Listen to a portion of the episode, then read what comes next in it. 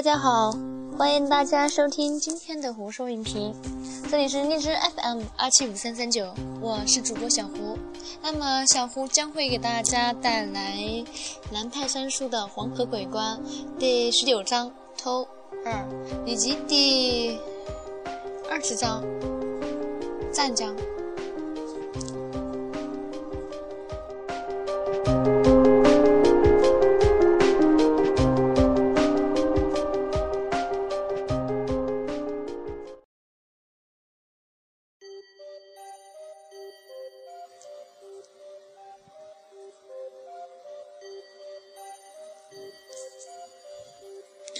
传说回来之后，牛去就下了诏书，开始修建自己的陵墓，征集了大约五万名工匠和三万士兵。这些人也一下子一去不复返了，不知道到什么地方去了。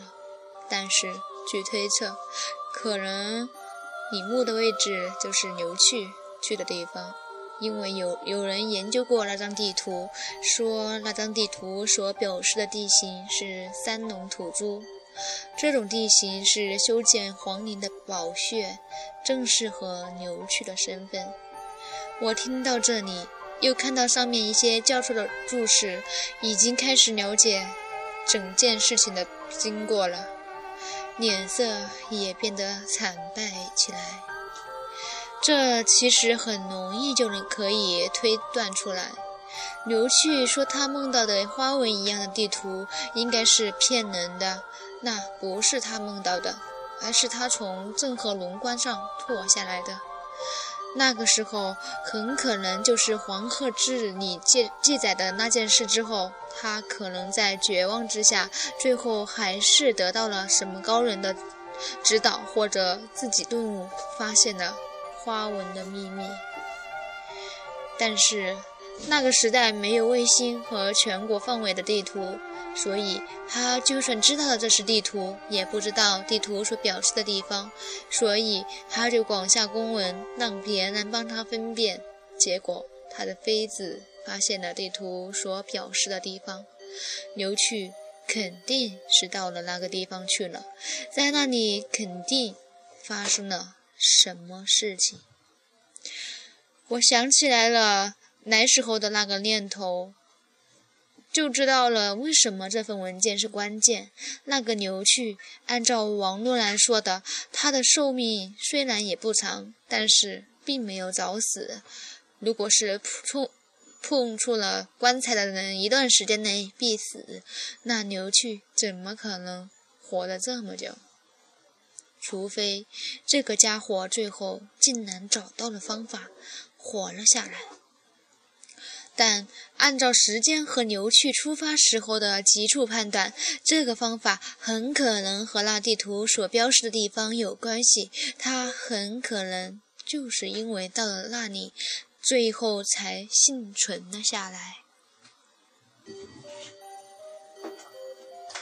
根据小说的记录，可能老卞就以为那官屯上面的地图是标着广川王陵的方位，而不知道刘去在死前已经失去了帝王。当然，可能广川王到了那里之后，因为什么特殊的理由，真的将自己的陵墓修建了在那个地方，这也不是不可能的。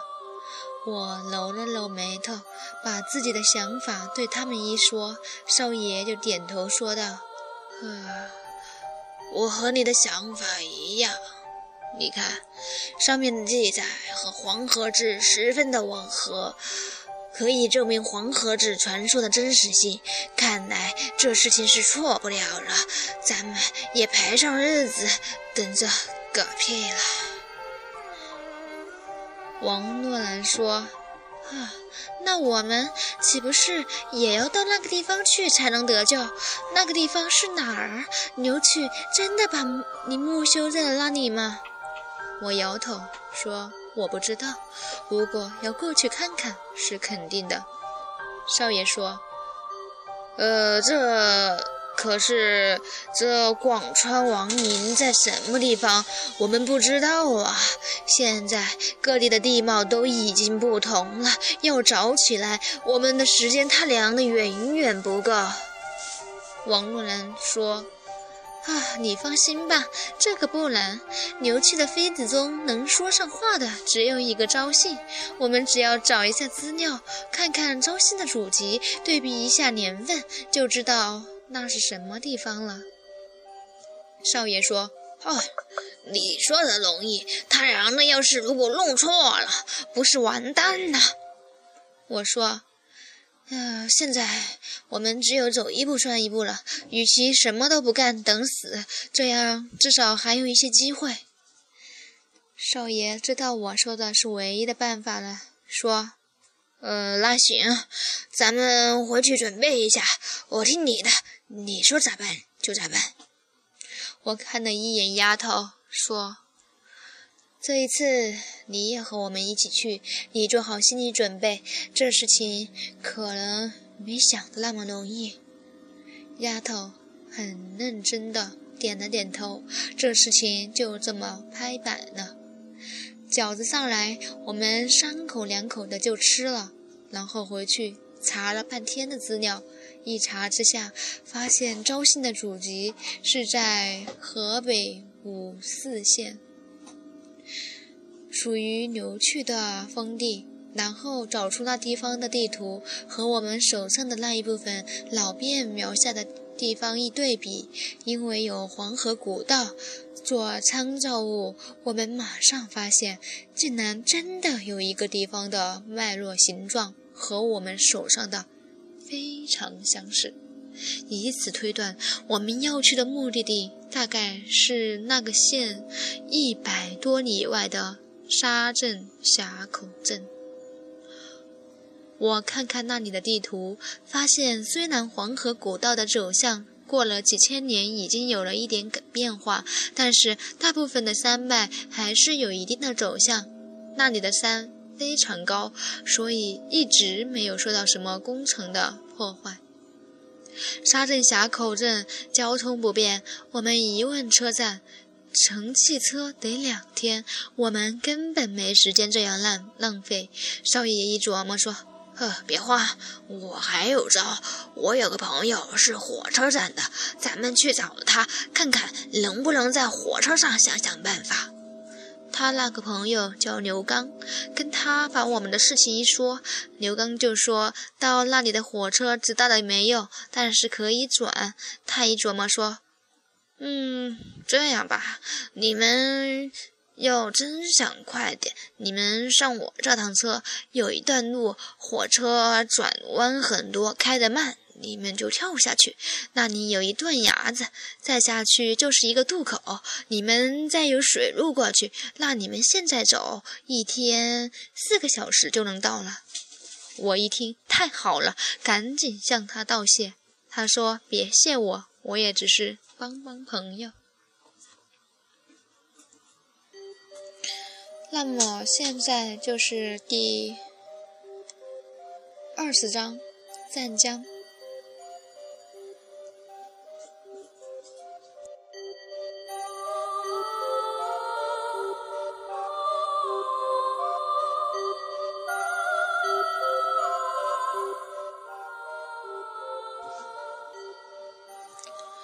他给我们弄了几张票，我们上了车，不久车就开动。这车人很多，车厢里全是行李，空气非常难闻，有的人都睡到了座位底下去了。他给我们找了个好座位，安顿下我们就去检查了。我忐忑不安地坐在车上，感觉到身心俱惫，但是又没有睡意，非常难受。火车很很快就开了，一下子速度提上来，我就感觉到一阵的恶心和难受，心里说不出的滋味。刚才一路是激动着过来，我并没有感觉到太多的恐惧。现在一安静下来，各种念头就上来了。我就想到，万一判断错误怎么办？或者干脆找不到怎么办？丫头看我心事重重，抓住我的手说：“哎，老许，你就别担心了，没事情，大不了就是一匹一一条小命吧。到时候要是真不行，咱们三个人一起上路。”少爷说：“哎，咱们还没行动呢，别说上句话啊！别了，咱们还是想点别的。”我点了点头。拍了拍他们两个，说起少爷倒还好，说起王若兰，我和他并不是熟，并不很熟悉。咱们这一拨人就这么一起摊上这事了，看样子也是一种缘分。这时候休息也休息不好，我拿出那些资料，说再看看吧，看看还能知道什么。火车自哪儿到哪，经过了什么山，我们都没有注意。火车沿着黄河边上的铁路一路飞驰，沿途风风光秀丽，远处的山脉波澜起伏，连绵不绝。树海的树冠覆盖着我的视野，有的时候到边上都能看到巨大的树木。这里的山都是昆仑山的支脉。海海拔不高，但是地势非常险要。我几乎没有看到山上有任何的人工建筑。如果老编误以为的牛去木在这山里，我们恐怕就死定了。两个小时后，我们已经来到了另一个省境内。我已经有点发困了。这个时候，老刘来找我们，说还有一个小时就到了地方了，叫我们准备着。我点了点头，心说一直想学铁道游击队，哎，这次终于过瘾了。突然，列车一个急刹车，我们全部都往前倾斜过去。丫头一下。扑倒在我的怀里，把我撞得够呛。车厢里一片咒骂的声音。我站起来，探出窗外一看，原来是紧急刹车。火车经过湛江后，不知道什么原因，紧急制动，停在了猫子岭的穿山隧道口上。游客们竞相把头伸出窗外，想看看前面出了什么事情。可惜乌云遮月，前后望去一片朦胧，好像处在一个诡异的世界。等了有十几分钟，车还不见开，旅客就有点按捺不住，开始咒骂起来。少爷也很不耐烦，对刘刚说。哎，我说你这个陈景，他娘的是吃白饭的，还不给我们两个领首长去探查探查，等着老百姓造反啊！刘刚也不知道前面的情况，通道里又挤满了人，只好打开车门，对着前面吆喝。前面几节车厢传出话来，都不知道出了什么事情。我寻思着，这事情有点怪了。按道理，临时停车，车里会广播两次，可是我刚才都没听到。我和少爷在那里胡吹蛮侃的，说不定会听漏。但是王若兰心若如心细如丝，不可能会疏忽这样的重要广播。话说回来，最起码火车也不应该停在隧道口子上，这里就一条铁路，去寿光。北京、哈尔滨、西安、乌鲁木齐的车都是这里经过的，再等下去耽误一桩子买卖。刘刚觉得事情可能不对，招呼我们先坐，他自己到车头那里去看看。少爷正待不住，说：“一起，一起。”这一路过来，脚都伸不直，正好活动一下，呼吸呼吸新鲜空气。我们从车上跳下来，刘刚打着大号的手电，沿着铁轨走到车头，发现是前面靠山的山壁塌了，有什么东西压在铁轨上。我们走上前去查看，发现从山壁上塌下来大量的枯树枝，裹在石头和泥里，看样子是小型的泥石流塌方。少爷在后面捅了他一下，轻声道：“哎，刘刚，怎么样？向首长汇报一下，这里塌成这样，这火车还能开吗？刘刚摇摇头说：“嘿，开你的头！都瘫成这样了，是重大事故，得赶紧给铁路局打报告。这事情麻烦，恐怕没一天时间还清理不干净。”我听了，暗骂一声：“我们每一分钟都很珍贵，哪里还有一天时间好浪费？”忙问他：“呃，那车里的乘客怎么办？”刘刚说：“呃，要不就下车步行到前面的镇子，然后在那里等救援的车；要不就在车里等，反正车上有饭吃。”我抬头看山上。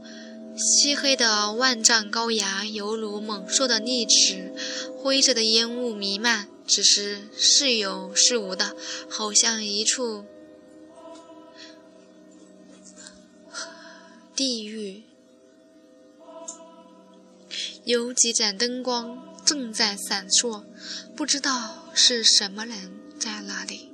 我盘算了一下，要是等一天时间，就和汽车一样。太不值得了，就对刘刚说：“嗯，如果从这里步行去你那里说的那个渡头，需要多长时间？”刘刚盘算了一下，说：“嗯，大概得走四个小时。如果山路好走的话。”我回头对少爷说：“哎，咱们没时间和和老牛在这里喝西北风了。”紧撤吧，刘刚还觉得奇怪，呃，你们三个怎么回事？情赶着去投胎还是咋了？急成这样？少爷说：“哎，可不是，如果不抓紧时间，咱们可真去投胎了。”我们回到车上，刘刚把这消息一宣布，车上哗的就开了锅了，有的大叫退票，有的叫骂娘。刘刚见惯了这场面，对他们说。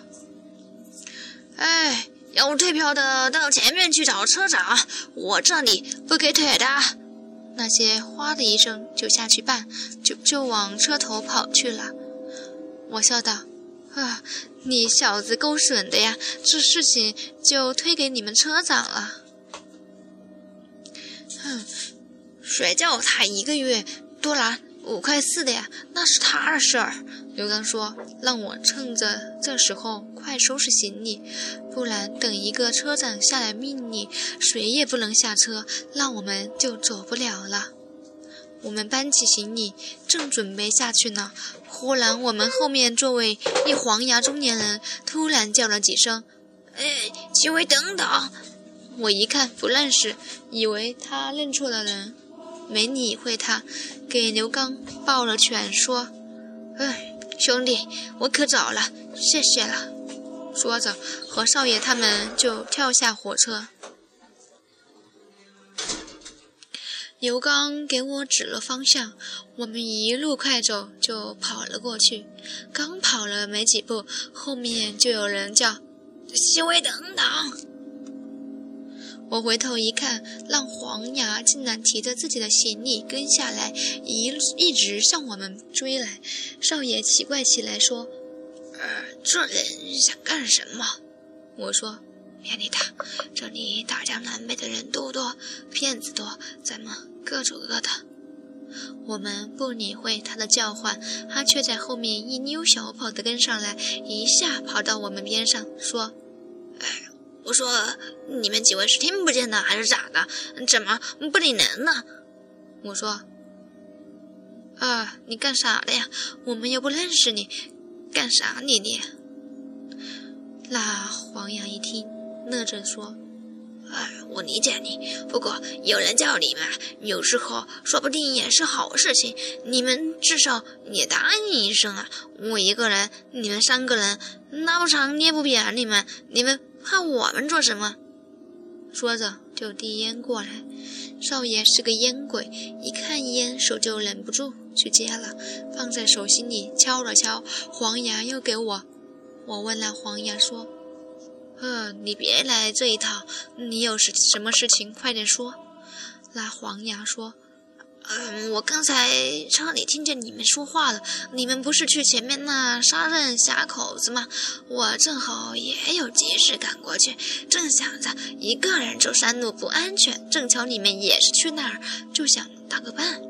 我看他的样子，也不知道说的是不是实话。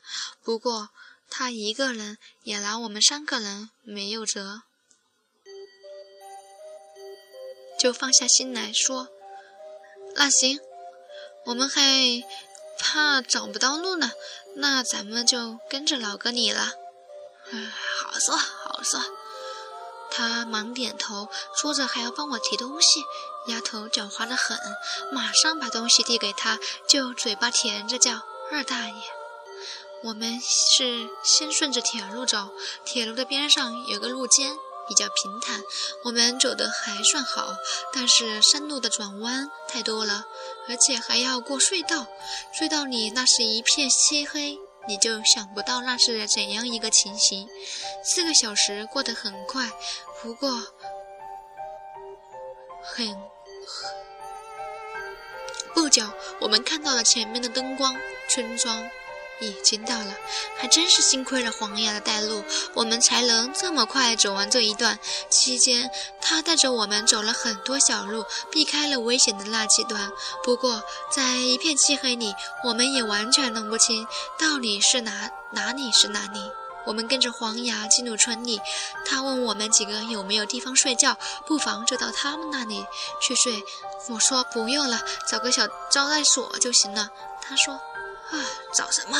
要有招待所，我就不把你们带我家去了。嗯，这方圆方圆十几里，那个穷苦你就没看见了。你们如果不到我家我家里，那就只能睡大街。我一看手表，没办法，半夜了。如果要是真一晚上不睡，那我们明天啥也不用干了。于是来到黄牙家里，他的老婆已经死了，还有个女儿。他让他女儿给我们下了一个小菜，又开了几瓶酒。我们一晚上没吃东西，饿坏了，也就不客气，拿起来就吃。一边吃，我们就一边聊天，一边打听他们这里的事情。无论收古董还是盗墓，打风很重要，这都快成为习惯了。那黄牙也是会讲，酒喝下去，话也多了，讲了不少事情，但是也没听出是个什么消息，和王广川网有趣有什么关系？只是知道这里离沙镇峡口镇已经非常近了，坐船不到一个小时就能到。黄牙看我们不是本地人，就问我们去那小村子干什么。我心说怎么说了？嗯，就说。啊，我们兄弟姐妹是来寻祖坟的。我们老家都是这一带。后来国民党抓壮丁，把我老爸给抓了。后来淮海战役的时候起义，解放后在苏州落的脚。不过祖坟在这里，这不老爷子老了，想着落叶归根。嗯，让我们来看看。就问他，沙镇峡口镇那里的坟地，一般哪里的风水比较好？那黄牙摇头道：“他倒是听听说过，他们那里有风水好的地方，但是具体是什么地方，他他也不知道。不是这一行的人，这年头敏感，有些话他也不敢多说。”说完，好像想起什么来，又说：“哎。”那真想找风水好的地方，得去孔雀山那里。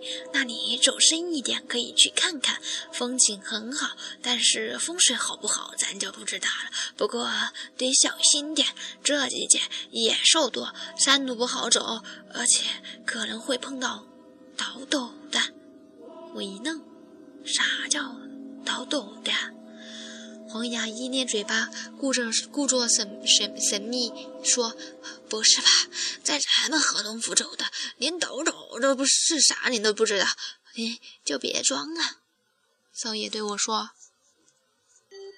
倒斗就是盗墓，就是蓝耙子。”我哦了一声，心说：“感情这盗墓的称呼还真不少。”黄牙一听，发现我还真不知道，问道。这位爷不是这一代人吧？我就说，我们是山西来的。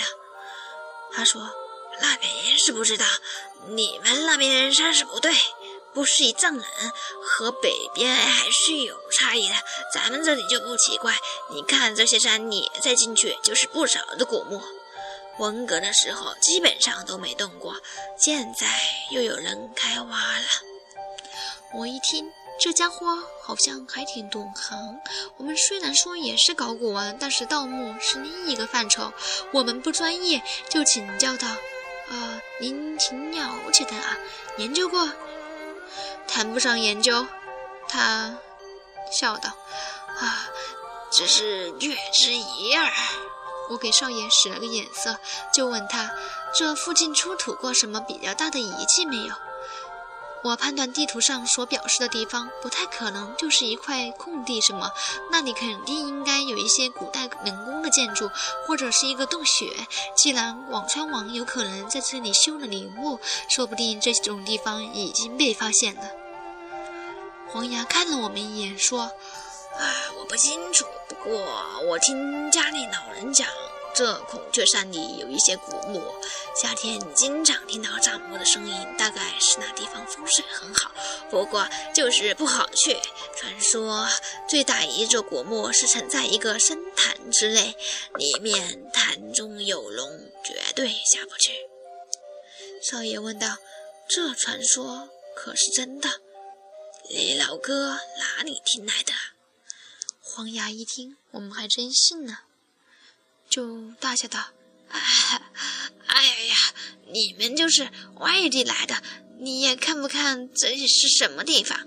真是这种古墓的传说，咱们这种地方多的是，每个地方都有啊！你们就姑且听着。”黄牙喝完酒也累了，就拱手说：“他去睡觉了。”他和他女儿睡一个屋里，我们三个人就睡在客厅里。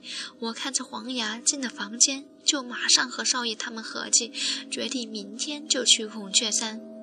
那地方所指向的地方，肯定就是在山里，说不定就是黄牙说的那个古墓，真的就是广川王陵。只要能到那个地范围，凭借我们手上的地图和我三脚猫的水风水，找到机会就是大大的了。少爷问我道：“可是这传说可不可靠？别是地点搞错了？这种地方来去就是一天，我们没多少时间好浪费了。”我说。既然是他们当地的传说，那你就是去问其他人，还是同样的结果，不如就相信他一次。而且他说孔雀山里经常有人盗墓，肯定有原因。别的不说，那里应该有一条龙脉，我们必须去看看。如果真的有一个亡灵在，说不定我们还能在里面知道事情的详细经过。洛兰非常兴奋，他到现在学到学到的东西全是书本上的，这一次可以亲身实践，还不开心的要死。而且这种亡亡灵级别的古墓，不是给国家封锁了，就是无限期的给保密起来了。她这种小女孩，基本上一辈子都别想进入。加上这次是为了自己的命去的，没有道德上的束缚，自然是兴奋异常。其实我和少爷又何尝不是卖了这么多的古玩，都是隔靴抓痒，做梦做梦都想进王陵看看是个什么情形。当下我进行了一番合计，如果真的有古墓，我们还得准备东西，我们根本不会盗墓，没有想过还真有这么一天，所以什么都没有。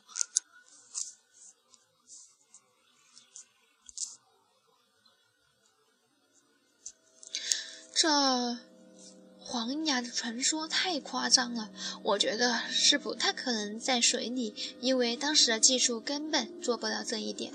但是非常有可能，广川王的陵墓是开山而建的，那我们最起码得需要炸药，这我们肯定是没有带，得在当地采购，这属于违禁品。我们在当地又不熟悉，到了明天还得找黄牙帮忙，也许他能给我们弄来一些炸鱼的雷管什么的。进进入地宫，我听蓝爬子说过有很多危险，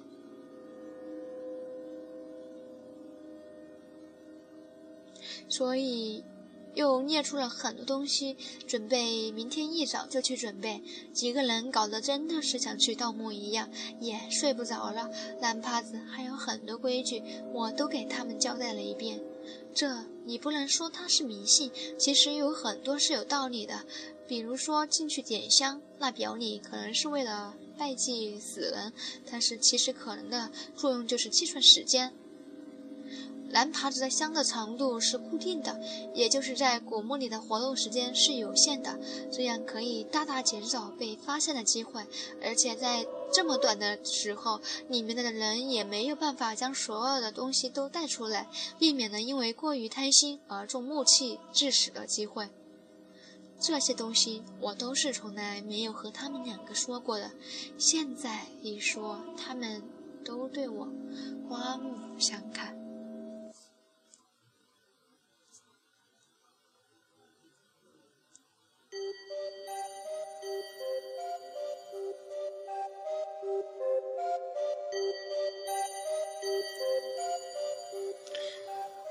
今天的湖水影评就到这里了。下一章是第十二章，黄河溺水。咱们下期再见吧。